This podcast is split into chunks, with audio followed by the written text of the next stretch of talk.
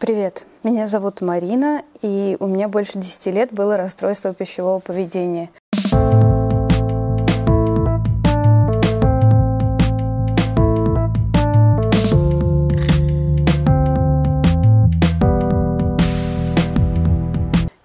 Снимаю серию роликов под названием «Это не про еду», в которых делюсь своим опытом борьбы с РПП. Потому что это очень грустно, что многим девочкам приходится проходить этот путь самостоятельно, не имея возможности попросить помощи у родителей, денег, пойти к психотерапевту и так далее. И я понимаю, конечно, что YouTube-советы — это не замена специалисту, но они, по крайней мере, могут навести на какие-то интересные мысли, с ними не чувствуешь себя так одиноко, и они могут создать какую-то более дружелюбную информационную среду. Я иногда буду читать и не смотреть в камеру, потому что у меня нет большого какого-то опыта импровизации, и чтобы не наговорить вам ерунды, мне нужно обращаться к тексту, который я уже написала заранее. Это будет, наверное, самый важный ролик из всей серии, в котором я расскажу о том, что мне реально помогло я еще раз подчеркну, что я не специалистка, не врач, не диетолог, не нутрициолог и не психотерапевт, но никакой из этих способов или лайфхаков, которые я буду перечислять, не повредит. То есть, если даже не поможет, то я не боюсь этим поделиться, потому что это все довольно безопасно. Во-первых, мне помогло сместить фокус внимания своего с того, что я ем, на то, как я после этого себя чувствую в ролике вот о том, зачем вообще худеть в одном из предыдущих роликов, я рассказывала о том, зачем, собственно, хорошо себя чувствовать. И вот мы, люди с РПП, обычно недостаточно себя любим, чтобы хотеть себя хорошо чувствовать просто по дефолту. Поэтому на первом этапе, наверное, нужно себе это объяснить. Например, вот мы решили, что мы не хотим страдать от РПП и хотим хорошо себя чувствовать, чтобы суметь построить карьеру и завести семью. Или, как в моем случае, я поняла, что я хочу хорошо работать, я хочу, чтобы моя жизнь была какой-то интересной, имела какой-то смысл. И поэтому я не хочу э, страдать от РПП, а хочу иметь энергию, чтобы добиться вот этих своих целей. Чтобы ее иметь, мне нужно хорошо себя чувствовать после еды. И я фокусируюсь на этом. Не на том, как мне было вкусно, когда я ела конфетку, а на том, как я себя чувствую после того, как съела конфетку. Могу ли я после этого работать? Не начинаю ли я психовать, что вот я съела конфетку, и я теперь стану толстой? А, не болит ли у меня живот, вот на этом. В итоге у меня появились какие-то критерии для выбора еды. То есть, чтобы не болел живот, чтобы насытиться, чтобы моральное удовлетворение какое-то тоже получить. То есть, чтобы это было довольно вкусно, не гадость какая-нибудь, чтобы я вот чувствовала, что я поела еды, мне хорошо, пойду делать какие-то другие вещи. И я поняла, что мне не подходит, например, торт, потому что я после него буду чувствовать какой-то вот этот сладкий вкус во рту, и в процессе, пока я буду есть этот торт, мне будет классно и кайфово и очень вкусно, но потом мне будет, даже если я почищу зубы, вот это вот ощущение неприятное, э, такое сахарное во рту, я буду на него отвлекаться от работы, потом у меня заболит живот, потом я начну психовать, что вот я съела торт, и я потолстею, поэтому торт мне не подходит. А, опять же, не потому, что я растолстею, а потому, что я не смогу хорошо себя чувствовать, фокусироваться на том, что мне действительно хочется делать. А, например, тарелка борща мне подходит, потому что, когда я ее съем, то я буду испытывать такое теплое, приятное чувство, а, я буду сыта, я смогу э, пойти писать свои тексты, работать и буду чувствовать себя хорошо. И сначала я просто оценивала еду по вот этим критериям. Типа, что мне хочется с точки зрения вкуса, э, как я себя потом буду чувствовать, прям представляла, как я себя буду чувствовать, когда съем какую-то еду. А потом это начало как-то более-менее автоматически происходить. И еще у меня был какой-то период вот в РПП, когда мне казалось, что нужно обязательно съесть что-то идеально вкусное, и от этого я вообще ничего не ела, потому что все казалось недостаточно идеальным и не тем, что хочется. И тут тоже помогло сместить фокус со вкуса на то, как я себя потом буду чувствовать.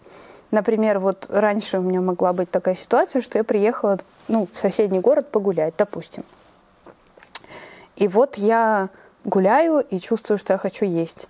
И раньше я могла вот ходить, э, смотреть, э, там, выбирать. И вот я пришла в какое-нибудь кафе, а там поняла, что там какая-нибудь э, не совсем вкусная еда, которая мне не совсем нравится. И я ее съем, и у меня было чувство, что я как бы вот зря поела. Типа я потратила свое ограниченное вот это количество. А, типа я же потом не смогу второй раз поесть. И это будет как бы роковая ошибка. Вот такое у меня было ощущение. Если сконцентрироваться не на том, чтобы такое идеальное сейчас есть, а на том, э, чтобы такого съесть, чтобы дальше спокойно гулять и чтобы ничего не мешало, то вариантов становится гораздо больше. И я понимаю, что я могу пойти там, в магазин и купить э, там бутер и бутылку воды. И буду тогда дальше спокойно гулять, ничего мне не будет мешать, ничего меня не будет отвлекать. И сначала я начала с того, что я ела какую-то низкокалорийную довольно еду, потому что от калорийной у меня была сильная тревожность ее было есть страшно. А потом постепенно начала прислушиваться в том числе к своему организму и замечать, что организм тоже знает, э, что ему надо, и поняла, что организм на самом деле не хочет пачку печенья и ведро торта, ведро варенья, а хочет э, чуть-чуть сладкого, и ему нужно что-нибудь калорийное, чтобы чувствовать сытость. То есть можно съесть там, не знаю, 10 яблок, а все равно сытым себя не чувствовать, потому что они недостаточно насыщенные чем-то, что там нужно организму. И, короче, вот когда начинаешь прислушиваться вот к этому, к своему ощущению, к тому, как себя чувствовать хорошо, чтобы тебе ничего не мешало, чтобы тебе было комфортно, чтобы ты мог там двигаться, то фокус выбора еды смещается с вот этого похудеть на как мне будет. Я к этому отнеслась в какой-то момент так, как будто бы у меня диета по медицинским показаниям. С таким вот mindset ом, что да, я иногда себя ограничиваю. Например, я не ем а, белый шоколад, который мне кажется безумно вкусным, я до сих пор его не ем. Но я это делаю не для того, чтобы себя наказать или чтобы похудеть, а для того, чтобы мне было хорошо, чтобы я могла заниматься своими делами, а не отвлекаться на какую-нибудь панику из-за того, что вот я что-то сожрала, какой ужас. Мне нужно два часа побегать по комнате, поорать поплакать. Э, не, не отвлекаться на то, что я плохо себя чувствую, не отвлекаться на то, что я, наоборот, голодная это одна из важных штук, что если я голодная, то меня это тоже отвлекает, и я, опять же, не могу работать, не могу идти к своей цели. То есть вот этот вот баланс. Я и не обожралась, не, не психую и не голодная. И я всегда старалась чувствовать себя вот хотя бы в этом плане, хотя бы то, что я могу. Я не могу, например, если у меня болит голова, или если у меня все-таки заболел живот по независящим от меня причинам, или если там плохой день. Это день такой, день такой, слушай, ну, день такой. Плохо себя чувствую, если не могу ничего сделать, но хотя бы я могу стараться есть то, от чего мне не будет плохо. Это может быть довольно очевидная мысль для кого-то, для какого-нибудь обычного человека, у которого никогда не было РПП, и он такой, ну да, естественно, надо вот что хочется твоему организму, то ты ешь. Но мне приходилось этому учиться. Вот, второй лайфхак, который мне очень помог, это просить кого-то, какого-то другого человека оценить размер порции моей еды. Я не могла никак сама понять, сколько еды много, а сколько мало. Это у меня вызывало тревожность. И ясно, что надо выработать какой-то подход, который будет работать автоматически. И я очень долго не понимала, как это сделать, у меня не получалось, мне казалось, э, я чувствовала себя даже хорошо, но вот в голове мне казалось, что я как-то очень много съела, и мне тревожно, и вот что-то не то, и я растолстею, и, и какой-то я ненормальный человек, что-то я очень много съела, что происходит, а, божечки.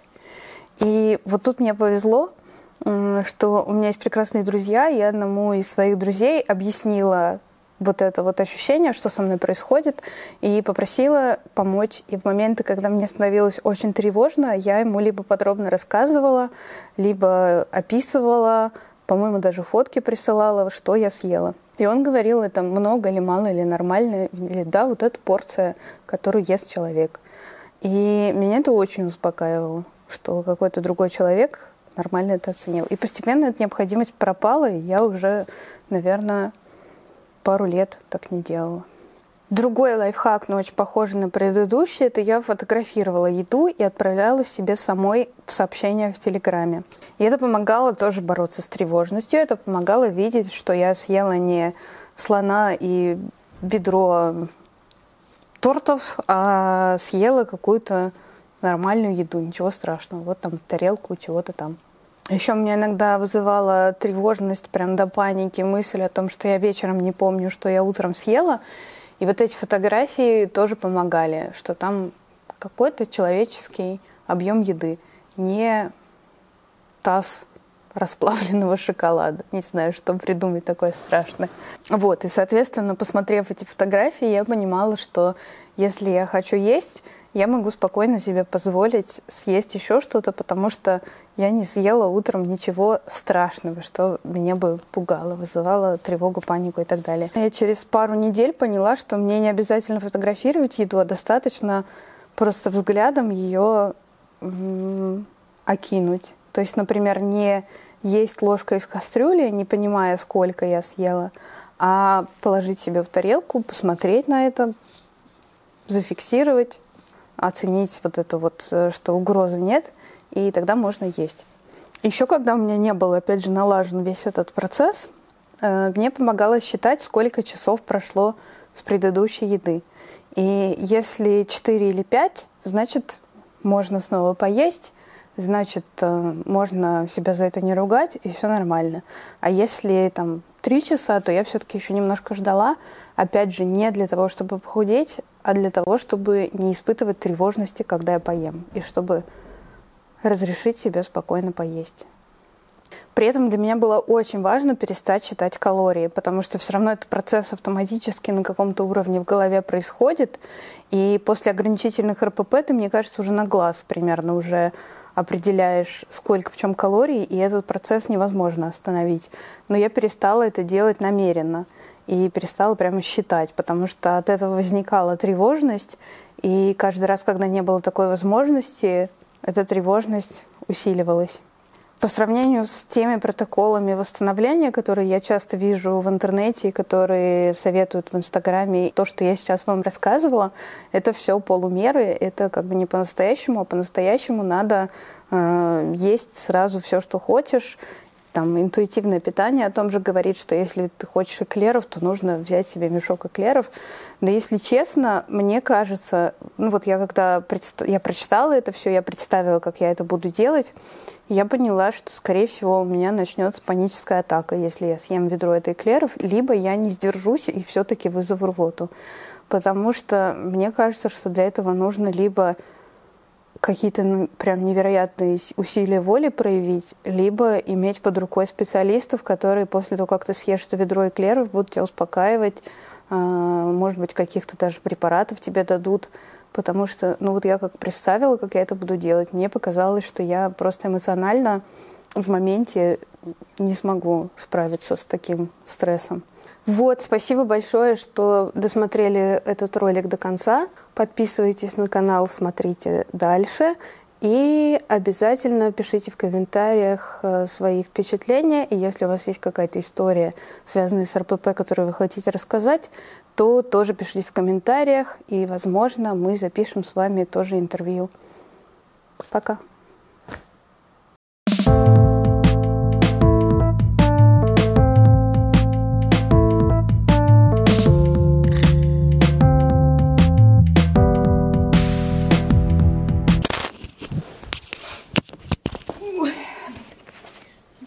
Подписывайтесь на канал, ставьте лайки.